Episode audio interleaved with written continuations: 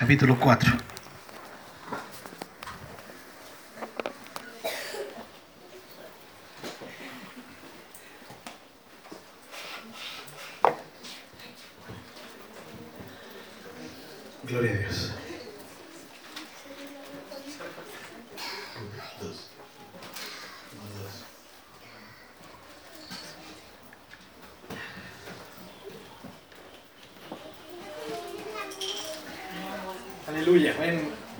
Este ambiente de adoración,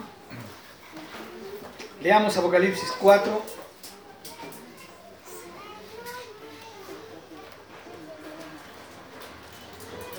Vamos a leer esta vez solo un versículo, el versículo 11, el último versículo del capítulo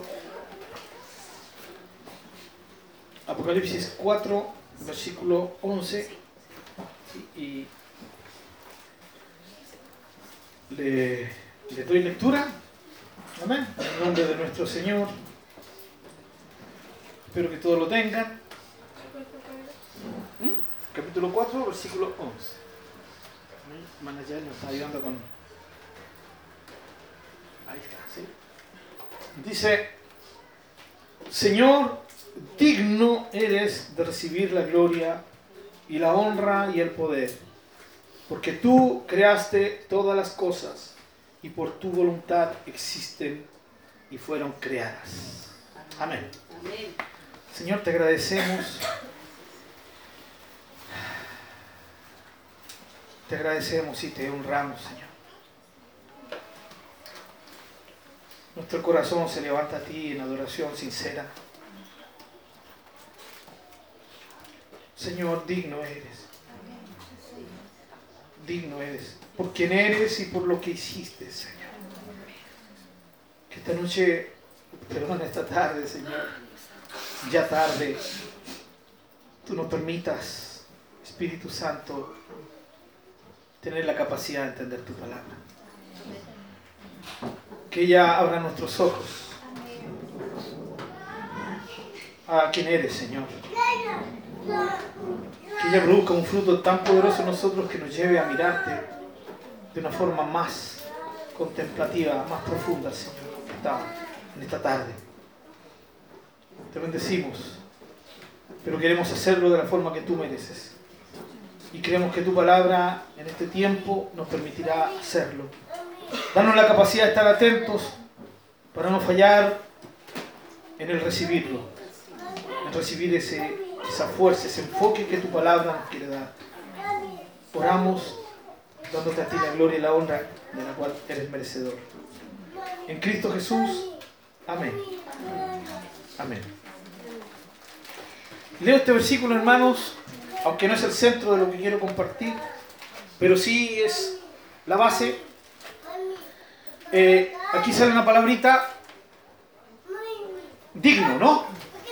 Señor, digno eres de recibir la gloria y la honra y el poder, porque tú creaste todas las cosas y por tu voluntad existen y fueron creadas.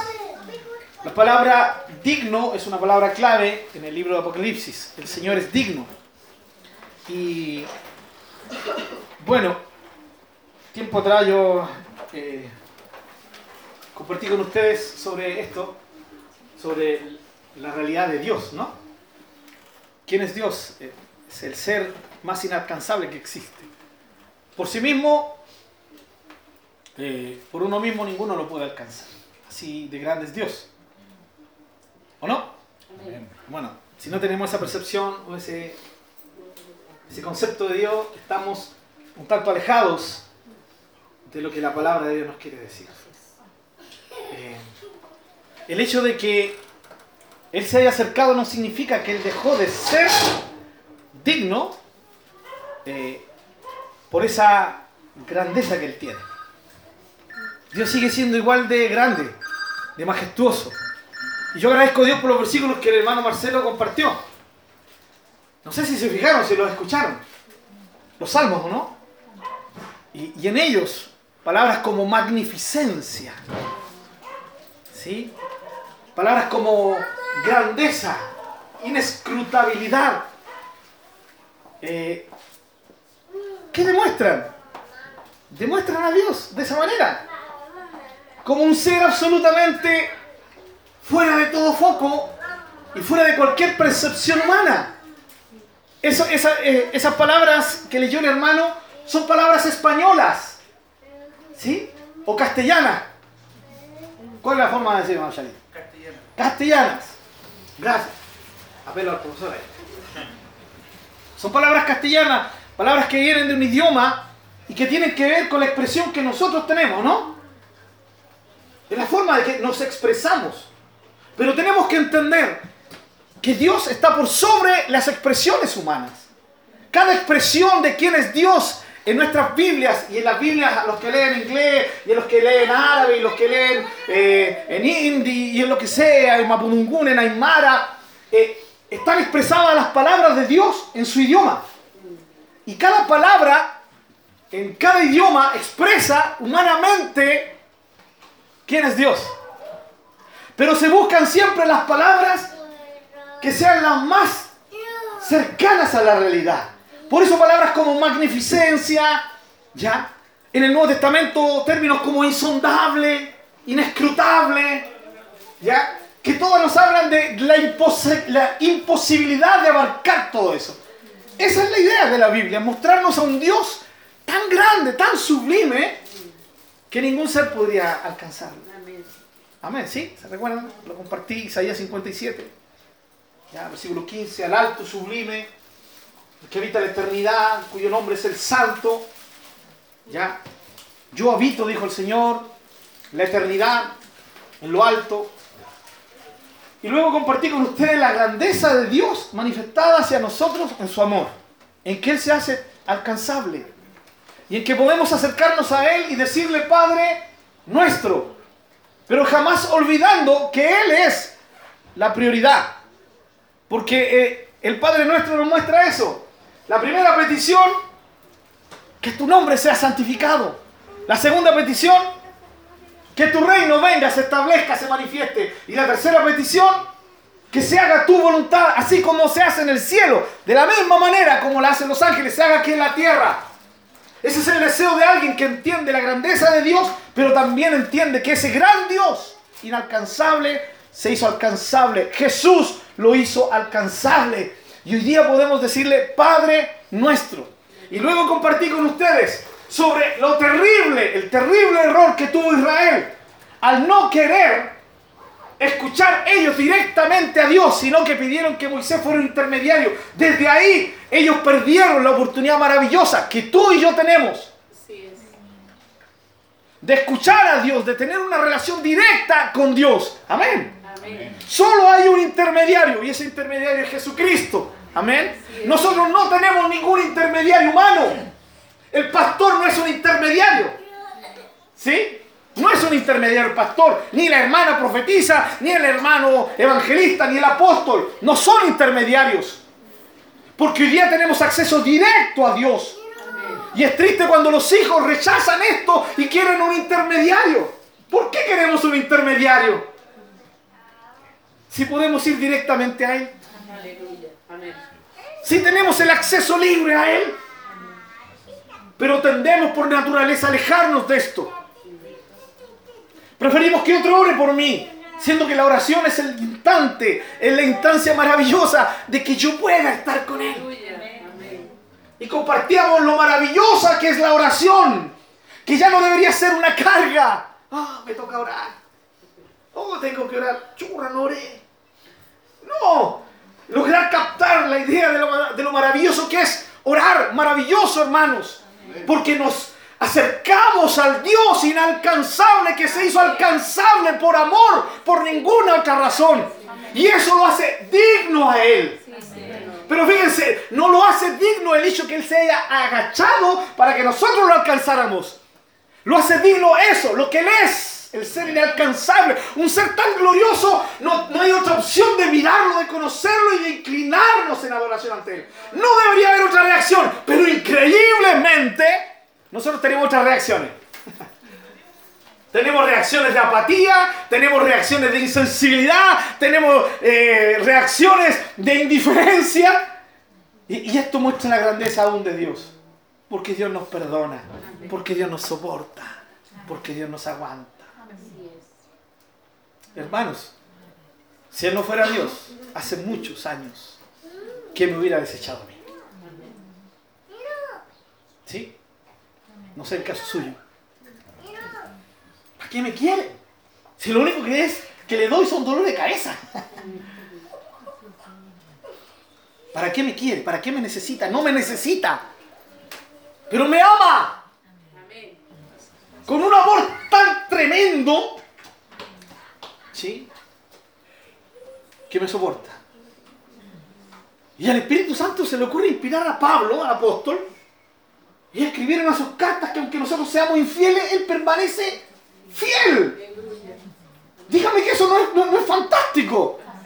¿No, ¿No nos debería asombrar eso? Y decir, oh, gracias. Gracias porque eso me levanta, porque eso me ayuda. ¿Pero a qué me ayuda? ¿A seguir alejándonos? ¿A seguir siendo infieles? ¿O, nos, o nos debería motivar al otro lado?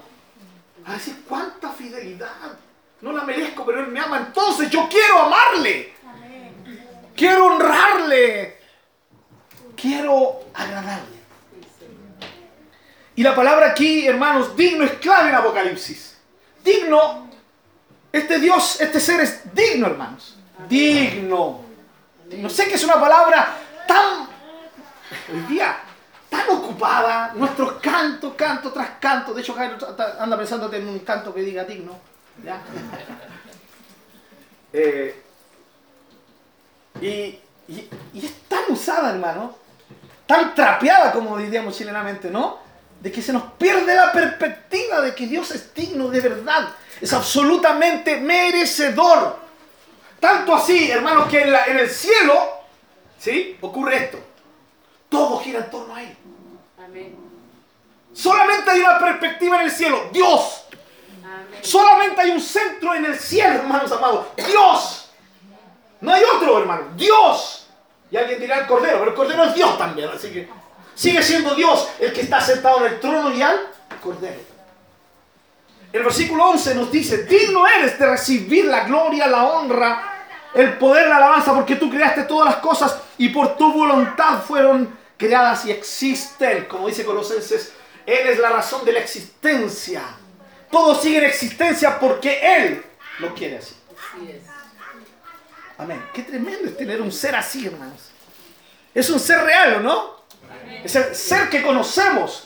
Es el ser que se acercó a nosotros y nos permite hoy llamarle Padre. Y no solamente llamarle por llamarlo Padre, sino porque esa, el llamarlo Padre, muestra la realidad de la comunión que podemos tener con Él. Padres, Padre, perdón, e hijos, sus hijos.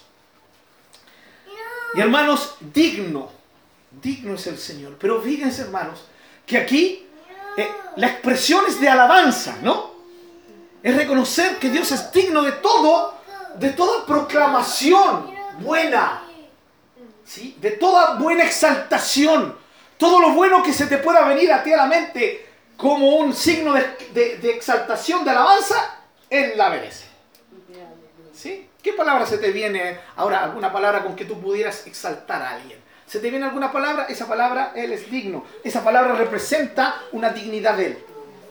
No sé, digno de gratitud. Él es digno de la gratitud. ¿Sí? Alabanza, digno de la alabanza. Adoración, digno, eres digno. Él merece todo aquello que se nos pueda venir a la cabecita, al corazón. ¿Sí? Por eso hay veces que cuando oramos se nos acaban las palabras, ¿no? Y tenemos que ir a, los salmos. Los salmos son preferidos por eso, porque nos hablan de la... Bueno, no son lo único, ¿sí? Pero nos hablan. Y nosotros copiamos esas palabras y las decimos en cantos o en oraciones. Del único cuidado que tenemos que tener, hermano, es de ocuparlas inteligentemente. De que no caigamos en un solo repetir palabras. Hermanos queridos, porque hay veces que nosotros criticamos otras religiones porque lo único que hacen es rezar, ¿no? Repiten lo mismo. Y no nos damos cuenta que muchas veces nosotros hemos caído en ese mismo error. El mismo error que los evangélicos critican a otras religiones, nosotros caemos en ese error. Cada vez que cantamos, Señor, eres digno y ni estamos percibiendo lo que estamos cantando, no estamos degustando lo que estamos diciendo, hermanos, estamos repitiendo vanas palabras. Por más bonitas que sean, por más que representen aquello de lo cual Dios es digno, vanas palabras. Entonces, tenemos que tener este cuidado, porque al Dios que venimos a servir y adorar es digno de verdad. Amén. Por eso el salmista decía, entren por sus puertas con acciones de gracias, a sus atrios con alabanza. Ya. Y aunque hoy día no hablamos de un templo como el Antiguo Testamento, con mayor razón, hoy día hablamos de su presencia misma, directamente a su presencia. Entonces, con mayor razón. Amén. Entonces, sobre esta base, yo quiero extenderme un poquito en otra cosa. Lo increíble es que aquí, dentro de todo lo que el Señor nos expresa, que en el cielo muestran como adoración, en ninguna parte sale, eres digno de ser amado. ¿Se fijaron, no? En ninguna. En ninguna. Eh, todo lo contrario, en el capítulo 5 sale, sale amor, pero sale el amor de Jesús. Nos amó, ¿cierto? Nos amó. Y, por eso dio su sangre, y por esa sangre nosotros somos hechos reyes y sacerdotes para nuestro Dios. Redimidos. Eh, y uno tendría a pensar de que si no se incluye la palabra amor aquí, entonces Dios no es digno de amor. Y mi pregunta a ustedes, hermanos, en esta mañana, en esta tarde, la pregunta, ¿Dios es digno de amor? La pregunta ¿por qué no sale aquí? Falló, ¿eh? aquí, aquí hay una falla. ¿Por qué no pusieron amor? Y le darían más fuerza al mensaje, a mi mensaje hoy día. Sería la porción perfecta para mi mensaje esta, esta tarde. Pero ahí falló el Espíritu Santo. Hermano Marcelo, hoy día justo vimos la blasfemia contra el Espíritu Santo. ¿eh? Imposible que haya fallado el Espíritu Santo. Lo que aquí nos está presentando sencillamente la dignidad de este Dios maravilloso, ¿sí? Él es digno de alabanza. Esto no excluye que él sea digno de amor. Pero ¿por qué yo lo tomé como una base? Porque quiero que entendamos que en el cielo el centro es Dios. Amén. Y en la tierra los soberbios humanos lo rechazamos como el centro, pero la iglesia hace la diferencia. La iglesia del Señor hace la diferencia. La iglesia del Señor tiene al Señor Dios eterno como el centro. Amén. Y la iglesia está formada por individuos. O sea, cada individuo debería tener al Señor como el centro de su vida. No solo un mero dicho, sino una realidad diaria. Amén. Que esto nos marque, nos transforme la mentalidad, la forma de actuar, la forma de reaccionar que por la mañana Él sea el primero y por la noche sea el primero. Y que esto no se transforme en un lindo canto que al final termina siendo una cuestión repetitiva, sino una realidad de cada uno de nosotros. Ahora, ¿quién demuestra esto? Lo demuestra usted y lo demuestro yo. ¿Dónde? En la intimidad. Así es. Así es. No aquí, en la intimidad. En la pieza, a solas con Él o en la cocina o donde esté, a solas con Él, donde usted habla con Él, donde usted está con Él, directamente con Él. Es ahí donde se demuestra esto, en ninguna otra parte. Aquí en la iglesia no, aunque usted esté tal vez diciendo, ¿cómo? ¿No venimos a eso? Sí, venimos a eso. Pero aquí está la expresión de lo que somos en la realidad del día a día. Amén, ¿no? Por eso yo no le puedo exigir a usted que levante la mano, ni que cante, ni que llore, ni que se postre. No lo puedo hacer porque es un tema entre usted y Dios. Amén. En esto consiste el Evangelio real. En una relación entre Dios y yo. Amén. Así Amén. Ahora, ¿en qué sentido nosotros nos ayudamos? En que somos compañeros y hermanos, miembros de un mismo cuerpo. Y cuando nos juntamos, juntamos cada uno nuestra parte de adoración y se transforma en un altar de adoración este lugar. Amén. Y cuando termina la adoración, cada uno nos vamos, se transforma, ya lo dije el domingo antes, antepasado, ¿cierto? En la casa del Matu y, y del Tocomocho que es mi auto. Ellos se quedan aquí en la noche. Ellos pernoctan aquí. ¿Sí? Y para algunos sería eso. una blasfemia, ¿no? El templo del Señor metiendo. Y más encima lo cochino que está el Matu, hermano. Ya, mío ya por lo menos está limpio ahora. Y, para muchos sería, pero si es suelo santo, hermano. Este suelo, este suelo solamente es santo cuando usted está aquí. Y cuando usted está adorando, si usted no está adorando, tampoco se pone muy santo el lugar. Pero donde invocamos el nombre del Señor y la presencia de Dios está aquí, es Dios quien santifica. El templo era santo porque Dios estaba en el templo. Las cosas y los utensilios eran santas porque Dios las santificaba. Por ninguna otra razón, hermano. Dios es el que santifica. Y Dios nos santificó a nosotros y por ser santificados, donde nos reunimos, nos juntamos, se presenta la presencia santa de Dios. Amén. Muy bien. Así que la misma santidad que hoy día estamos experimentando al adorarle, la podemos experimentar cuando estamos en la playa. Si Él es el centro. Hermano, aunque nos parezca raro, si el domingo nos, juntamos a divertirnos, a jugar con los niños, eh, si nosotros lo hacemos en el nombre del Señor y poniéndolo Él como el centro, Él va a estar ahí. y ese lugar de cada ancha se va a transformar en lugar santo. Su presencia santifica, hermano. Este es el Dios al que adoramos, ¿o no? Y es el Dios que es digno. Pero aquí el punto es, ¿significa que porque aquí no sale la palabra amor, significa que Dios no es digno de amor? No. Sencillamente aquí nos está queriendo mostrar que Él es digno de todo esto. Amén, ¿o no? De todo lo que dice aquí. Digno, absolutamente digno. Y la iglesia tiene que tenerlo claro. Para vivir de acuerdo a esta verdad. Vivir de acuerdo a esta verdad. No solo cuando voy a los viajes. No solo cuando estoy sirviendo. En todo momento. Dios es digno. Tu Dios es digno. Tu Padre es digno. Entonces, manos a la obra en demostrar. ¿Sí? Pero en demostrar en la intimidad esa dignidad. Así es. Hermano, yo no demuestro aquí que entiendo que Él es digno solo porque alzo las manos.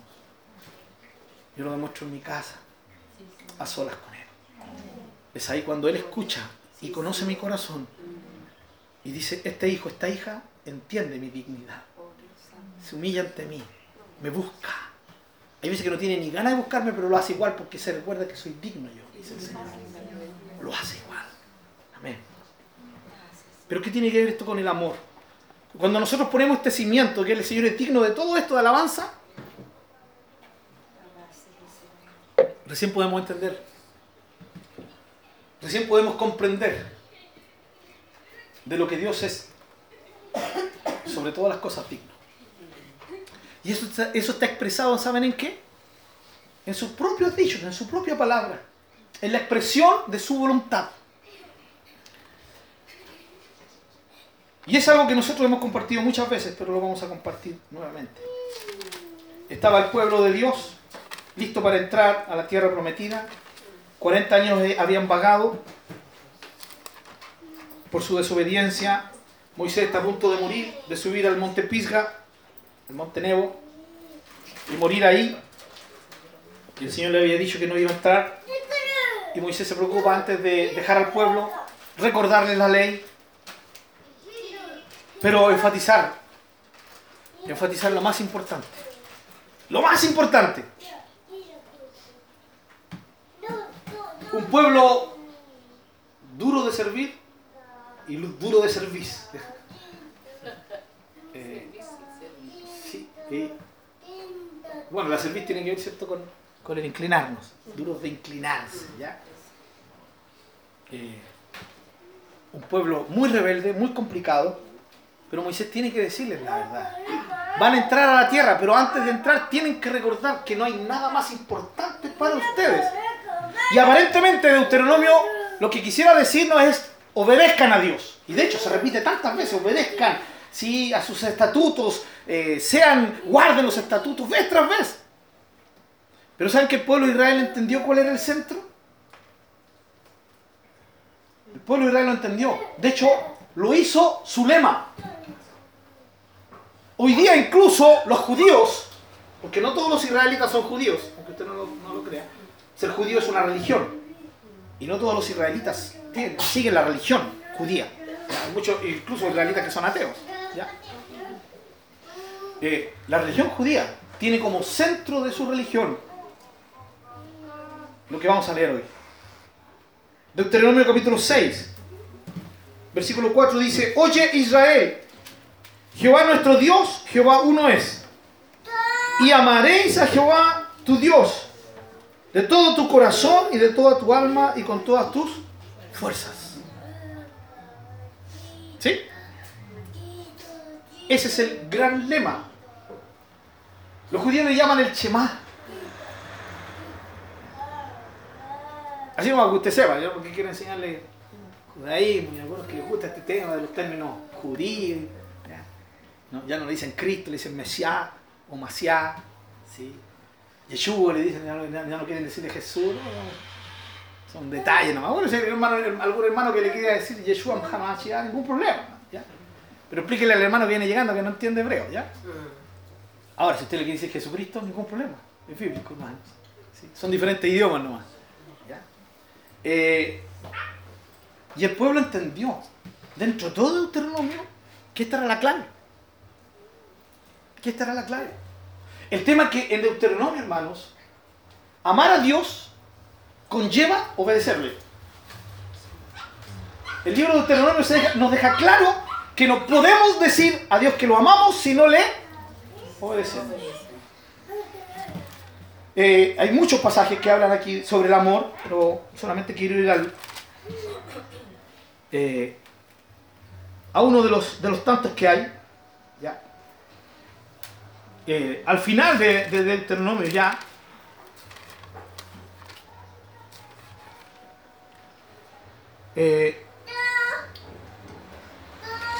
y aquí hay una, una perspectiva que me gustaría que nosotros pudiéramos ver. En el capítulo 30, ¿sí? Eh, dentro de todo lo que Dios le muestra a Israel, aquí da unas, unas condiciones para que el pueblo pueda ser restaurado. Dios profetiza que ellos se van a alejar. Sabe que en algún momento el pueblo se va a alejar. ¿ya? Eh, y el versículo 9, perdón, el versículo 8 dice, y tú volverás y oirás la voz de Jehová y pondrás por obra todos sus mandamientos que yo te ordeno hoy. El versículo 10, cuando obedecieres a la voz de Jehová tu Dios para guardar sus mandamientos y sus estatutos escritos en este libro de la ley, cuando te convirtieres a Jehová tu Dios con todo tu corazón y con toda tu alma, porque este mandamiento que yo te ordeno hoy no es demasiado difícil para ti, ni está lejos. Y el versículo 16, porque yo te mando hoy que ames a Jehová tu Dios, que andes en sus caminos y guardes sus mandamientos, sus estatutos, sus decretos, para que vivas y seas multiplicado, y Jehová tu Dios te bendiga en la tierra a la cual entras para tomar posesión de ella. Y el versículo 20, amando a Jehová tu Dios, atendiendo a su voz y siguiéndole a Él, porque Él es vida para ti. Luego en el capítulo 31 viene la instalación de Josué como sucesor. Eh, nuevamente el capítulo 32 nos habla de un cántico de Moisés, el 33 lo mismo, y en el 34 ya tenemos la finalización de Deuteronomio. Dentro de todo lo enseñado por Moisés está el énfasis de amar a Dios. Amar a Dios. Ahora, ¿qué es un mandamiento? Para nosotros un mandamiento es sencillamente algo que se mandó y que tenemos que hacerlo porque si no vamos a ser multados. Leyes, ¿o no? Leyes de tránsito. Si un carabinero te pida eh, pasado de la línea del pare, ¿sí? Te saca un parte. Porque pare significa que antes de la línea tú tienes que parar. Aunque pares totalmente, pasaste la línea del, del, del pare ya, y paraste, te lo saca igual. Porque según la ley del tránsito dice que tienes que parar antes. No tienes que ni pisar la línea. Ese es eso es lo que dice la ley, ¿no? Y si no te partean. Entonces, ¿por qué yo paro antes del pare? Porque no quiero que me parten, por ¿O hay alguna otra razón? Para mí no. Por la única razón que paro ahí para que no me, no, no me pasen los partes, no me vaya a pillar un carabinero. ¿Ya? Un pare, ¿cuánto cuesta? Sobre 100 mil pesos. Es complicado, ¿no? Y eso es una ley para nosotros. Eso es un mandamiento es cumplir algo para que, no yo, para que yo no sea perjudicado. Pero hermanos, en la Biblia, un mandamiento de Dios no es solo algo para que no seamos perjudicados. Un mandamiento es la expresión de la voluntad de Dios. De esta manera usted tiene que ver los mandamientos de Dios como una expresión de lo que Dios quiere. ¿Qué quiere Dios? Ahí están los mandamientos. ¿Sí? Es lo que Dios quiere. Entonces cuando estamos centrados en la dignidad de Dios, hay algo que sobrepasa el hecho, ¿sí? O la motivación de no querer ser multado o no querer tener una mala consecuencia. Hay algo que pasa, que pasa eso, que lo sobrepasa. cuando Dios es el centro. ¿Sí? Y es el hecho de que uno dice, es lo que Dios quiere. Amén, ¿sí? Es lo que Dios desea. Ahora yo pregunto para nosotros, ¿qué tan importante es lo que Dios desea? ¿Qué tan importante es lo que Dios desea? Y perdonen que lo lleve a este, a este ejemplo tan usado, tan trapeado. Eh, cuando uno dice estar enamorado o amar a alguien, ¿qué es lo que uno busca? Bueno, algunos de esos definen y hacen la diferencia entre enamoramiento y amor. El enamoramiento es una mezcla en que tú quieres hacer que el otro sea feliz, pero también ocultamente quieres tú ser feliz y aprovecharte y beneficiarte de la otra persona. En cambio, el amor no es así. El amor piensa en el otro, no en sí mismo. ¿Estamos de acuerdo con esto, no? Pero ahí está. Cuando amas, cuando por primera vez te enamoraste, o cuando te enamoraste por segunda vez, por tercera, cuarta, quinta, cada uno sabe cuántas veces se ha enamorado. Pero no había un sentimiento de agradar a la persona. Y ahí se, muestra definitivamente la diferencia. Si yo le llevaba un ramo de flores a mi novia, era porque yo la amaba, porque, porque me agradaba eso. Ahora hay algunos que le llevaban ramos de flores para conseguir otras cosas.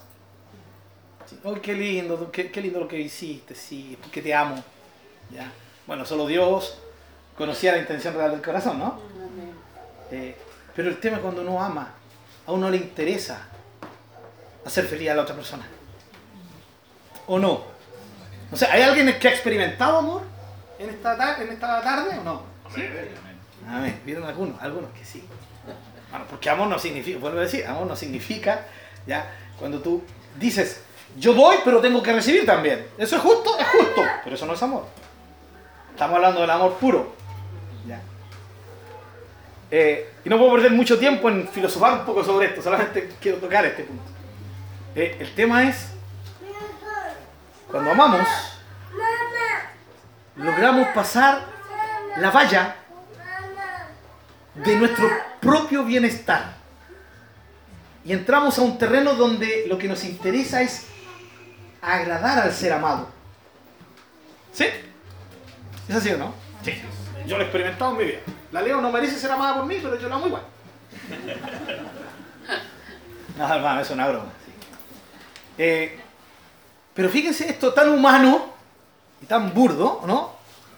Tan de nosotros, pero cuando nos enfocamos en Dios, ¿ya? Quiero aquí expresar el cómo Dios nos ama. Y salen de Deuteronomio también. ¿Por qué los elegí? Le dijo al pueblo. Si Dios sabía que eran duros de servir, rebeldes, todo. ¿Por qué los elegí? Los escogí por dos razones. Una, porque hice una promesa. Le hice una promesa a sus padres. Y soy un Dios y un ser fiel que cumple sus promesas. Y la segunda es porque los amo. Y aquí es donde nos dice, pero ¿cómo amar a gente tan complicada como Israel? Con eso Dios nos muestra lo exceso del verdadero amor. Y usted lo tiene en el Nuevo Testamento en 1 Corintios 13. El amor no busca lo suyo. Es suyo, todo lo sufre, todo lo espera, todo lo cree. Es el ser sumamente crédulo el amor. El verdadero amor. ¿Sí? ¿Y qué es lo que hace uno? Uno no puede amar por naturaleza de esa manera. Por naturaleza humana. Porque nuestra naturaleza nos impide amar de esa manera. Pero el amor de Dios nos capacita para amar de esa manera. Y es por eso que es posible amar incluso al enemigo. Solo porque el amor de Dios nos capacita. Pero el amor de Dios es así. Él nos da su ejemplo, nos pone las pisadas a seguir. Amó a Israel y por esa razón los escogió y los hizo su pueblo. Ahora, fíjese cómo Dios motiva al pueblo aquí. No solamente le dice, ámenme con todo, sino que le dice antes, ¿ya? Y les demuestra con hechos de que Él los ama antes. Según el pensamiento de Juan, nosotros le amamos a Él porque Él nos amó primero. Siempre Él está dando un paso adelante que nosotros, hermano. Sí, es así. Siempre. Si alguien puede decir, yo encontré al Señor, solamente puede decir eso en base a que entienda que Dios le permitió que lo encontrara. ¿Sí? O sea, Dios se apareció. Te encontré, Señor. Sí, pero fue porque el Señor se apareció. Así cantemos, ya lo había dicho en una predica anterior. Podemos cantar, ya, tanto tiempo busqué, pero al fin te encontré. Siempre para mí se ha complicado porque, bueno, ¿quién encontró a quién? El Señor me encontró a mí yo lo encontré a él. Bueno, lo encontré yo a él, ningún problema. Sigámosla cantando, ¿ven? Es bien bonita. Esa no es otra que tenga que ver con dignidad, ¿ya? Pero eh, es, es, el punto es ese, es, es porque Él siempre ha dado un paso antes que nosotros, siempre. Ahora, con el amor es lo mismo. Y se lo dijo a Israel. Lo maravilloso es que Dios nos lo dice a nosotros también. En el famoso Juan 3:16. De tal manera amó Dios al mundo, ahí está, incluido usted, estoy incluido yo, que dio a su hijo unigénito, al único hijo que tenía, para que todos aquellos que creyeran en él tuvieran vida eterna. Pudieran recibir la salvación. Todos. Lo dio, lo expresó. Siempre va un paso adelante. Qué lindo, hermano. Dios no exige algo ¿sí? sin que antes Él lo haya mostrado o sin que Él antes nos haya dado la capacidad de que lo hagamos. ¿Sí? Grave es eso. Ahora, en base a todo esto, me puedo expandir un poquito más en el tema de amar a Dios. ¿Saben? Cuando estemos arriba del cielo, todos, absolutamente todos, le adoraremos por la grandeza de su ser y por quien es y diremos lo mismo que cantan ahí. ¿Cierto? Pero fíjense que todo lo que es la alabanza se expresa ante lo que Dios es y ante lo que Dios hace. Es una expresión, la adoración, la devoción es una expresión que debería venir como una reacción normal ante tan, gran, ante tan grandeza, ante tal magnificencia, y ahí podríamos ocupar muchos términos para ahondar en esto. ¿Sí? es lo que sale de, todo, de todos esos seres que están alrededor de Dios. Él es digno. ¿ya? Pero fíjense cómo Dios le expresa a su pueblo. Uno, o tal vez el deseo más profundo de Dios. ¿O no? Le dice, amarás al Señor tu Dios con todo. En lo profundo del ser de Dios, que merece por quien es y por lo que hace. Merece toda la alabanza. Que se le dé toda, todo tributo de loor, de cantos, de acciones de gracia. Y Él es merecedor de que todo esté sujeto a Él. ¿Sí? Pero en lo profundo de su corazón. Aleluya. Hay un deseo. Hay un deseo, hermanos. Profundo en Él. Y ese deseo es que nosotros le amemos. Amén. Por eso Él mandó que se le amara. Entonces, no es que Él mande, tienes que amarme. El mandamiento es la expresión de su voluntad, lo que Él está diciendo. ¿Quieres saber lo que quiero? Lo que yo quiero es que me ames. ¿Qué quiere el Señor de ti? Que le ames. Que le amemos, hermanos. Pero a medida que vayamos comprendiendo esto, vamos a entender que Él es digno de que le amemos.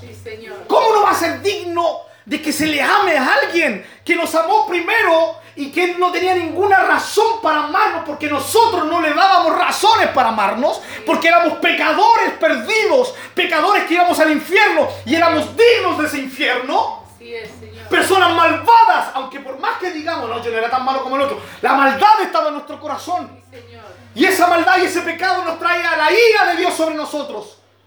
¿O hay alguien que aquí se creía, lo se suficientemente puro, digno del amor de Dios? Creo que ninguno. Y si alguno necesita venir a los estudios bíblicos para entender lo indigno que eran. Hermano, ¿qué veo yo aquí? Pura gente indigna. ¿Alguien se siente ofendido? Espero que nadie. Porque aquí parte, de aquí para allá. Ahora te diría, pero soy digno en Cristo. Amén. En Jesús es digno. Pero sin Jesús no hay nada, no hay dignidad. No merecemos ser amados por Él. Dios nos ama a nosotros por medio de Jesús. Y nos ama de verdad, individual y personalmente. Y lo demostró lo mismo que con Israel. Lo mismo. Pero lo mismo que le demandó a, a Israel, nos lo demanda a nosotros. ¿O no? Por eso Jesús responde. En Mateo capítulo 22.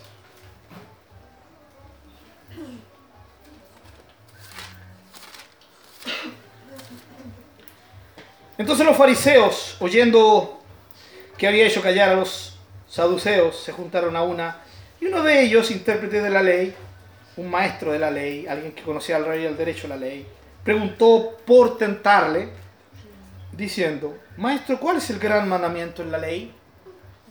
Lo hemos explicado muchas veces, había más de 600 mandamientos expresados en la ley. Ya, usted los puede ir contando, los puede buscar, lea entre Éxodo, ¿cierto? Y Deuteronomio, los va a encontrar todos. ¿ya? Eh,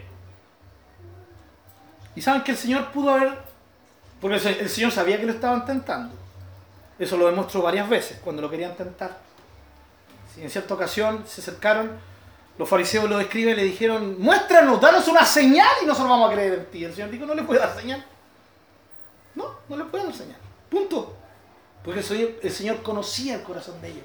Por lo tanto, Jesús eh, no estaba ignorando la intención de esta pregunta. Sin embargo, Jesús la responde. ¿O no? Porque Jesús pensó y dijo, bueno, quiero que todos sepan, voy a usar esta circunstancia maligna, ¿sí? La voy a usar para mostrar una verdad maravillosa. ¿Quieres saber cuál es el mandamiento, mandamiento más grande, el más importante? Bueno, te lo doy. Deuteronomio capítulo 6, versículo 5. Amarás al Señor. Y él dice, Jesús le dijo, amarás al Señor tu Dios con todo tu corazón y con toda tu alma y con toda tu mente. Este es el primero y grande mandamiento. No hay otro más importante. ¿Y qué estaba expresando Jesús con esto? Lo mismo que en el Antiguo Testamento. Que Dios estaba mostrando su corazón. ¿Quieres saber lo que quiero de ti?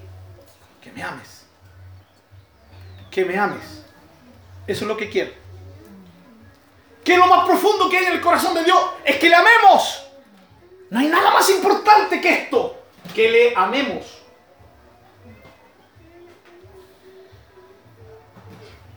Los libros de Juan están escritos para mostrarnos el amor de Dios, pero también para mostrarnos que nosotros debemos amarle a Él.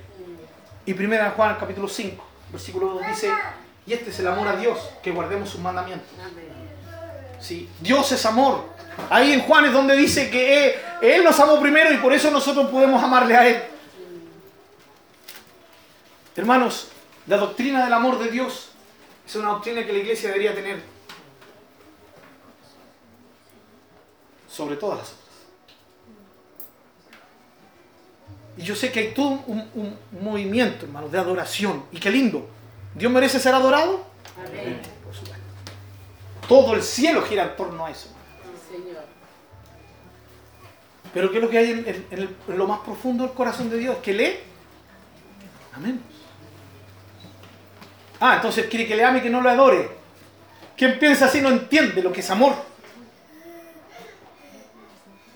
La idea de Dios al mostrarnos su corazón, hermanos, es que nosotros tengamos esa, ese deseo de Él como la razón para hacer todo lo otro. La motivación mayor de hacer todo lo otro. ¿Sí? De ahí parte, cuando entendemos que el deseo de Dios es que le amemos, lo que Él nos está diciendo, primero que nada, es lo mismo que hemos estado compartiendo este tiempo que el Dios inaccesible se ha hecho accesible para que nosotros entremos en una comunión con Él. Sí, y que seamos capaces incluso de decirle Padre nuestro. Pero esto va muy, pero muy profundo. Porque el nexo de relación tiene que ser el amor. El amor. Y todas nuestras luchas del día a día tienen que ver con que tú y yo perdamos esta perspectiva.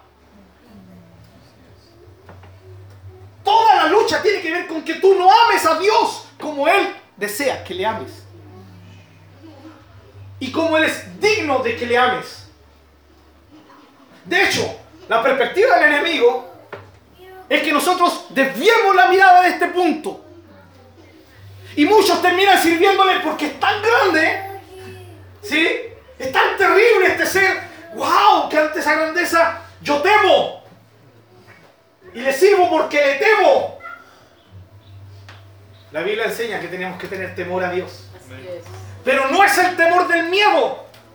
Porque también, volviendo a Juan, dice que el perfecto amor echa fuera el temor. El temor al castigo. El temor a, que nosotros suframos una consecuencia. Le tememos en el sentido de que reconocemos su grandeza y nos humillamos ante Él.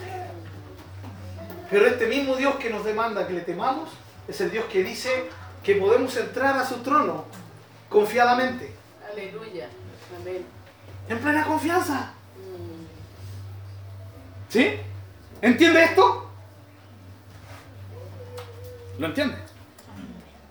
Los que tenemos hijos lo entendemos tal vez un poquito más. Está cerrada la puerta de la habitación y el pela llegó y entró. Oye, toca la puerta antes. Sí. Y más encima echar la foca, ¿no? ¿Y de dónde viene eso? Viene de la confianza que tienen ellos. ¿Sí? Es difícil que, que los hijos, bueno, antiguamente el- existía eso, ¿no? Sí. Pero era porque se tenía miedo, ¿o no, hermana sí. Miedo, miedo al golpe, miedo a la paliza. ¿Ya? Pero eso no es la idea de Dios, ¿no? No es la idea de Dios. Entonces, más se parece a lo de ahora. ¿Sí? Entonces, el papá le pone, hasta aquí nomás llegan. Pero el patú llega y entra nomás. Y golpea. Y esto pasa no solamente cuando son chicos. Ya, los doy. Chuta, yo no. Ya, no sigo tocando. Ay, ropa tendida, dicen por ahí. ¿cierto? Pero eso proviene de dónde? De esa confianza que tienen. Dice, Uy, me faltan, me faltan 500 pesos. No, yo los saqué, mamá. ¿Y a quién le pediste permiso? "Eh, no, lo saqué, lo necesitaba. Lo sa-". Uy, qué patú. ¿De dónde viene esa confianza? Claro, está bien, no, no, después. Uy, ¿y, dónde está el millón de pesos? que- Obviamente que no, sí. Pero tiene, la hija tuvo la confianza, el hijo tuvo la confianza, necesitaba plata, chura, no estabas tú, así que yo vine y... Vuelvo a decir, no significa que estemos dando chance libre a nuestros hijos para hacer lo que quieran, no. Pero tiene esa confianza. Y aunque ustedes no lo crean, la palabra confianza ahí en Hebreos, donde dice que podemos entrar confiadamente, habla de eso. ¿Ya? Habla de osadía, de que puedes entrar tan confiado que no le tengas miedo al temor. ¿Cierto? De ser azotado, de ser castigado. Que no le tengas miedo, ¿sí? Al miedo, ¿ya? Que Dios te imparte por su grandeza. Así de cercanos podemos estar de Dios. Pero fíjense, hermano, que la idea de Dios es que nosotros le demos a Él lo que Él es digno de recibir. Y volvemos. Mi reacción ante Dios, ante, que, ante el saber su grandeza, pero al saber también que Él se acerca a nosotros, hermano. ¿Cómo reaccionamos nosotros ante eso? Hermano, esta tarde Dios nos quiere motivar a entender esto. Mira, hermano, yo no sé lo que piensan eh, otras iglesias, no me interesa eh, qué es lo que están predicando otro pastor hoy. No, yo estoy hablando lo que Dios quiere que nosotros escuchemos esta tarde. ¿Y sabe lo que Dios quiere que escuchemos? Lo que Él desea, lo que Él quiere, lo más profundo que Él quiere.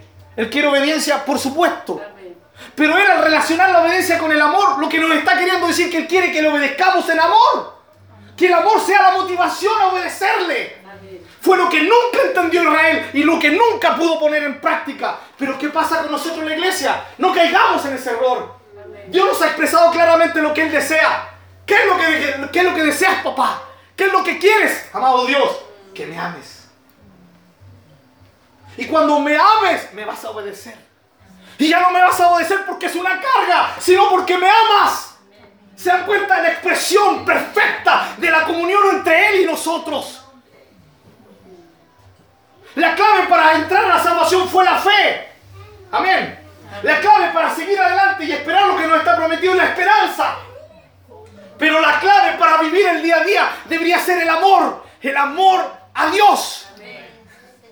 ¿Y por qué? Porque Él lo merece. Vuelvo a decir, no lo merece. No merece ser amado un ser que te amó sin que lo merecieras.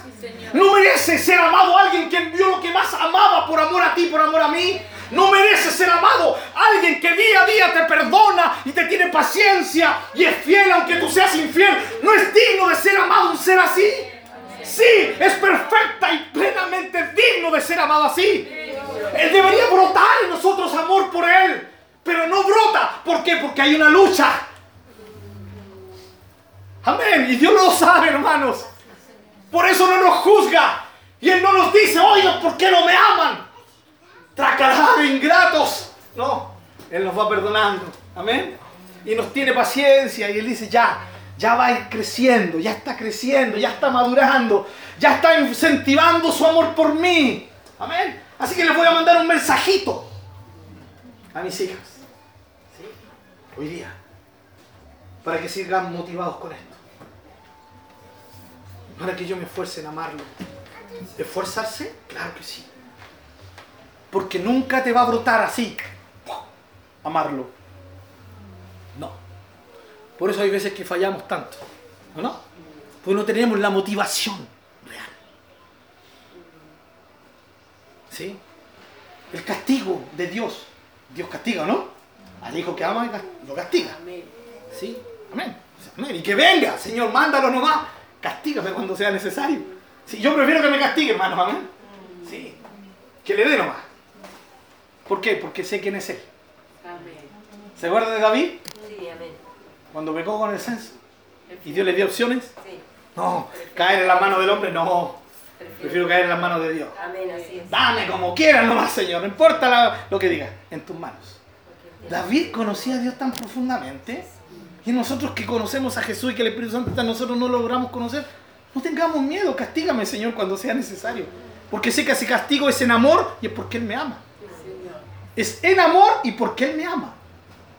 Amén. Pero no me quiero desviar, hermanos. Digno de ser amado. Tenemos que tener esta percepción en nuestra mentecita, hermanos. La idea de Dios hoy día es remecernos nuestras convicciones y entender que lo que más Dios quiere es que le amemos. Amén. Y que si Él desea que le obedezcamos, es en amor. Pero ¿cómo Él merece ser amado? ¿Cómo Él merece ser amado? Respondan ustedes. En obediencia. ¿Con? Hermano, yo no te puedo preguntar a ti cuál es tu opinión. Ni tú me puedes preguntar a mí mi opinión como Dios merece. O Él quiere ser amado. Preguntémosle a Él y Él nos va a decir, ámame con todo tu corazón. Amén. Ámame con todas tus fuerzas. Ámame con toda tu alma. Ámame con todo tu ser. Ámame. Y si ustedes buscan y comparan Deuteronomio con Mateo, con Lucas, donde también se expresa esto, van a salir diferentes términos. Algunas veces se cambia alma por ser, fuerza por, eh, por eh, espíritu, en fin. Es que están contradiciéndose los versículos. No, porque el fin es todo. La palabra clave es todo. El Señor quiere que la amemos con todo. Amén. Pero aquí está el punto. Debemos entender que Dios es digno de que le amemos con todo. Dios es digno de que le amemos con todo. Si no lo entendemos, nuestras motivaciones van a estar disparadas para cualquier parte. La idea de Dios es que comencemos a poner en práctica esto. ¿Por qué hago esto? ¿Sí? Y parto por lo más sencillo, hermanos. ¿Por qué hago aseo en el templo?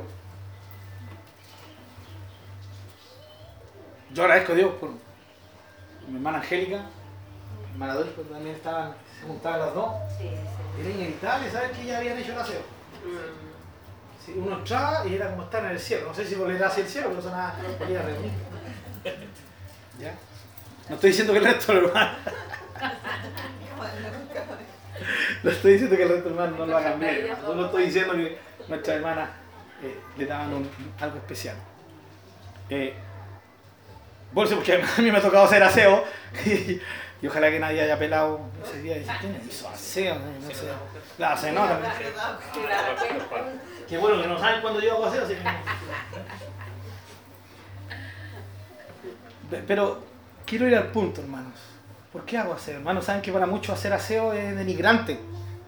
Pero ¿por qué puedo hacer aseo en el templo? Y yo creo que uno debería preguntarse, ¿por qué lo estoy haciendo? Para que los hermanos digan, ¡uh! Qué, qué lindo hacer aseo! O, si no lo hago, después capaz que me digan que soy carnal. ¿Cuál es la motivación de algo tan aparentemente bajo?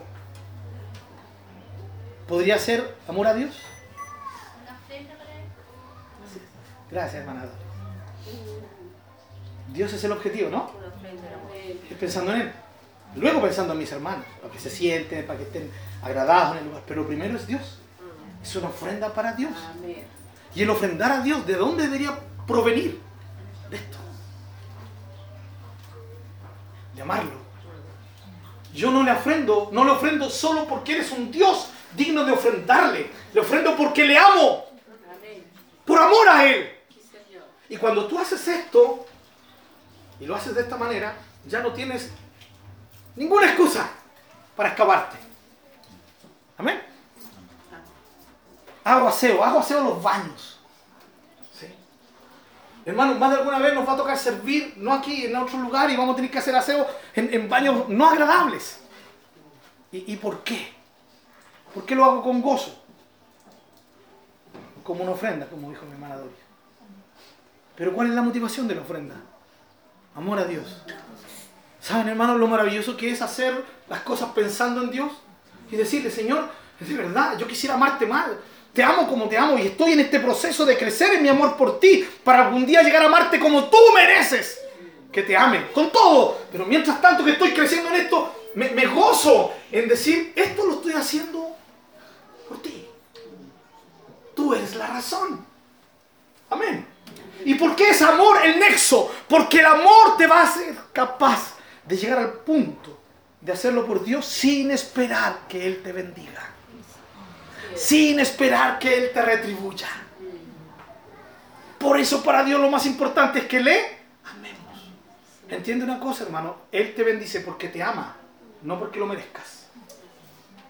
Así que entre más hagas cosas, no vas a conseguir que Dios te bendiga más, ni que te ame más. Él decidió amarte y eso no lo cambia nadie. Él te ama. Decidió amarte. Entonces nosotros tenemos que sacarnos de la cabeza que puedo hacer cosas para agradarlo más o para conseguir cosas de Él. No. Si yo quisiera agradarlo a Él, solo por eso, por agradarlo, genial, fantástico. Porque es el ser que amo con todo lo que soy. Y todo lo que hago, lo hago por esa razón. Y le doy. Y le sirvo. Y le expreso mi amor de diferentes maneras. Y solo tengo en mi corazón y en mi mente un punto.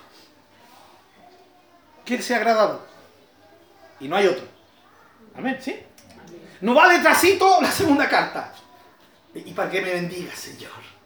Y para que me des, Señor.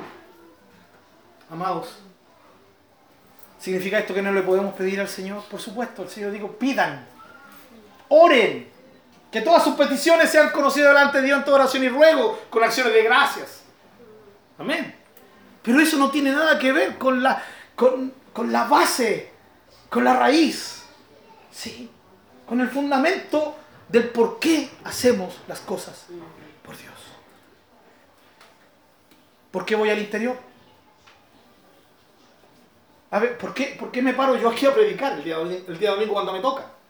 Porque dirijo la música, el caso de Jairo nosotros. ¿Por qué haces el aseo en el templo? ¿Por qué ofrendas? ¿Por qué diezmas? Los que diezman.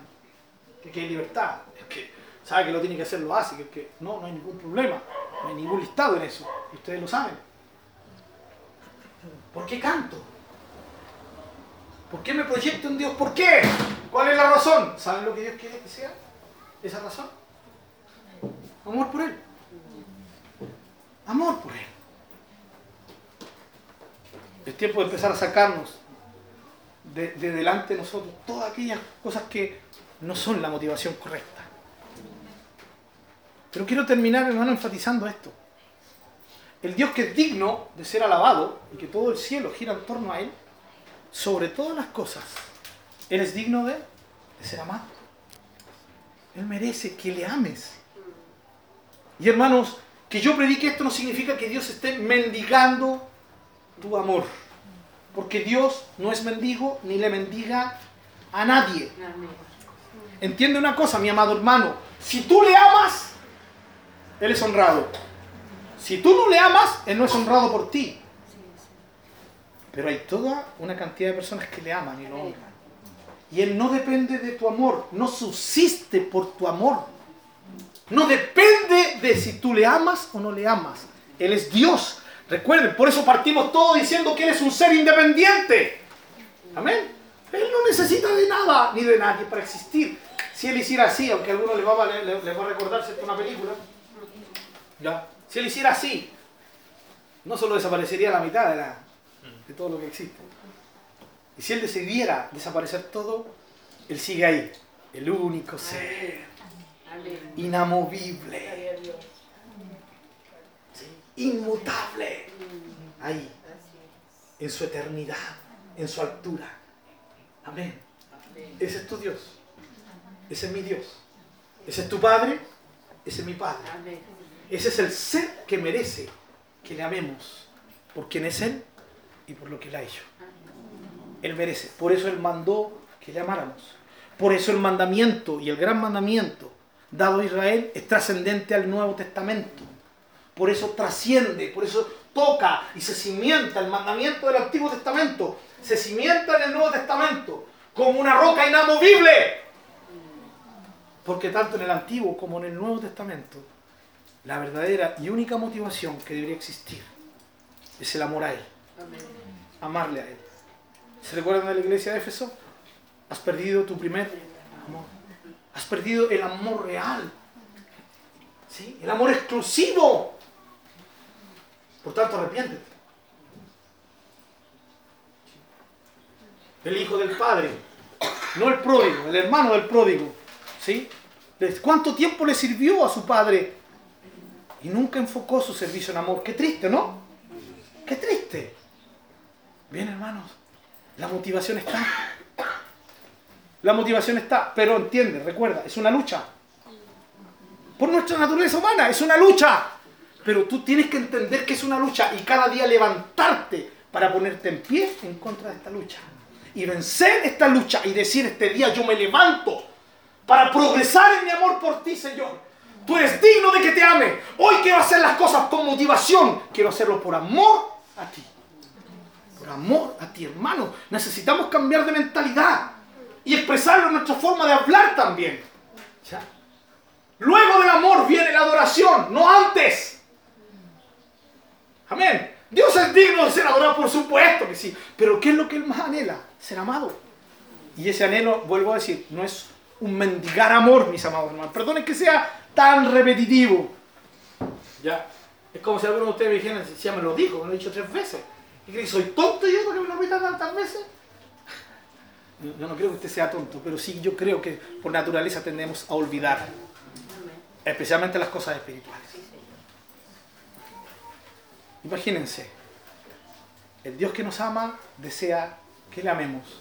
¿Es justo? Por supuesto que es justo. Por supuesto que. Pero va más allá de justicia. Tiene que ver con que nosotros entendamos que debe ser lo más profundo de nuestro ser. Porque es lo más profundo del deseo de Dios. Eso es el mandamiento. Digno de tu amor, digno de que le ames. Cierra tus ojos. Quiero que medites un poquito. No vamos a orar inmediatamente. Vamos a hacer este ejercicio espiritual.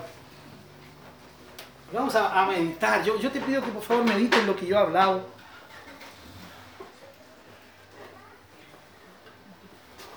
Que puedas meditar en, en lo que hemos compartido.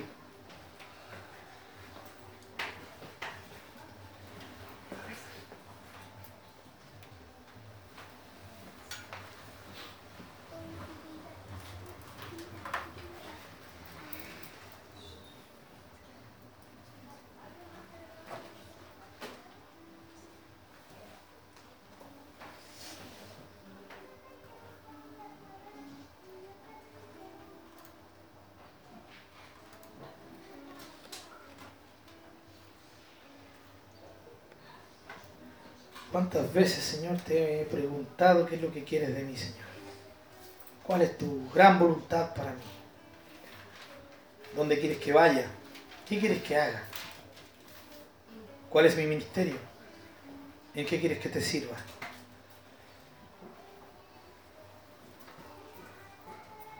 Qué hermoso saber que hay una expresión tuya por sobre todo esto. Que hay algo prioritario antes de servirte, antes incluso de obedecerte, antes de alabarte, antes de ofrendarte, Antes de hacer cualquier cosa. Antes de congregarme. Incluso antes de orar y antes de leer tu palabra. Y es lo que tu palabra nos expresa, Señor. Está tu deseo ahí en tu corazón. Que te amemos, Señor. Lo que te ha movido a actuar a favor nuestro es tu amor. Y es el amor, el verdadero y el más profundo nexo entre tú y nosotros. Es el nexo entre un padre y un hijo. Por eso nos enseñaste a orar, Padre nuestro. Por eso nos abriste las puertas para que hoy día entremos confiadamente ante ti. No hay nada que obstaculice nuestro camino a ti, Señor. Está abierto, completamente abierto. ¿Y por qué? La razón es tu amor, Señor. Tú te relacionas con nosotros por medio de tu amor. Entonces es completamente justo que nuestra relación contigo sea en el mismo fundamento. Amor. Sé muy bien, Señor, que el día de mañana nos levantaremos con la lucha de enfocar esto. Sé, Señor, que se producirá una lucha espiritual en que nos, nos querrá hacernos olvidar de esto. Pero Dios, cuando tú eres el centro de todo, cuando tú eres el centro de nuestra vida, no podemos olvidar lo que hemos hablado esta mañana o esta tarde. Todo lo contrario, debemos reenfocar nuestra vida en esto. Señor, y es el hecho de que te amemos. Cada día más. Conocerte para amarte más. Acudir a la oración para en tu presencia recibir fuerza y aprender a amarte más. Dedicar tiempo a tu palabra para ir conocerte y seguir aprendiendo a amarte más. Congregarme para, junto a mis hermanos, expresar cada vez un amor más profundo por ti. Como cuerpos. Servirte exclusivamente por amor. Alabarte por amor.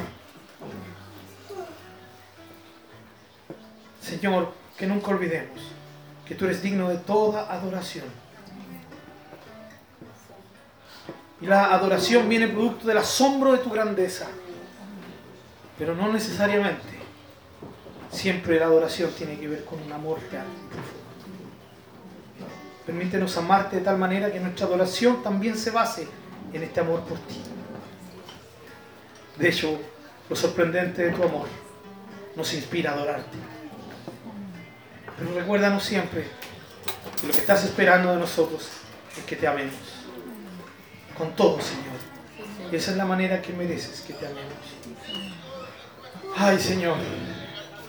Hay veces que cuesta. Cuesta, Señor, y, y lo confesamos, Señor. Pero gracias porque tú nos amas de tal manera que nos estás soportando. Pero hoy día nos has mandado un mensaje. No se olviden que el mayor deseo de mi corazón es que me amen. Amarte, Señor. Solo así aprenderemos a obedecerte de la forma correcta. Solo así nunca habrá una excusa para no obedecerte, para hacer lo que tú quieres que haga. Aquí está tu iglesia, Señor. Aquí estamos delante de ti, Padre. Gracias por poder entrar confiadamente. Espíritu de Dios, ayúdanos. Que tu palabra transforme nuestra mente, nuestras perspectivas y nuestro corazón. Y nos lleve a tener como el emblema, Señor, de cada día, el amarte. El amarte a ti, Señor. Gracias, Señor. En el nombre de Jesús, quien es la expresión de tu precioso amor por nosotros y es por quien podemos nosotros amarte. En el nombre de Él oramos. Amén.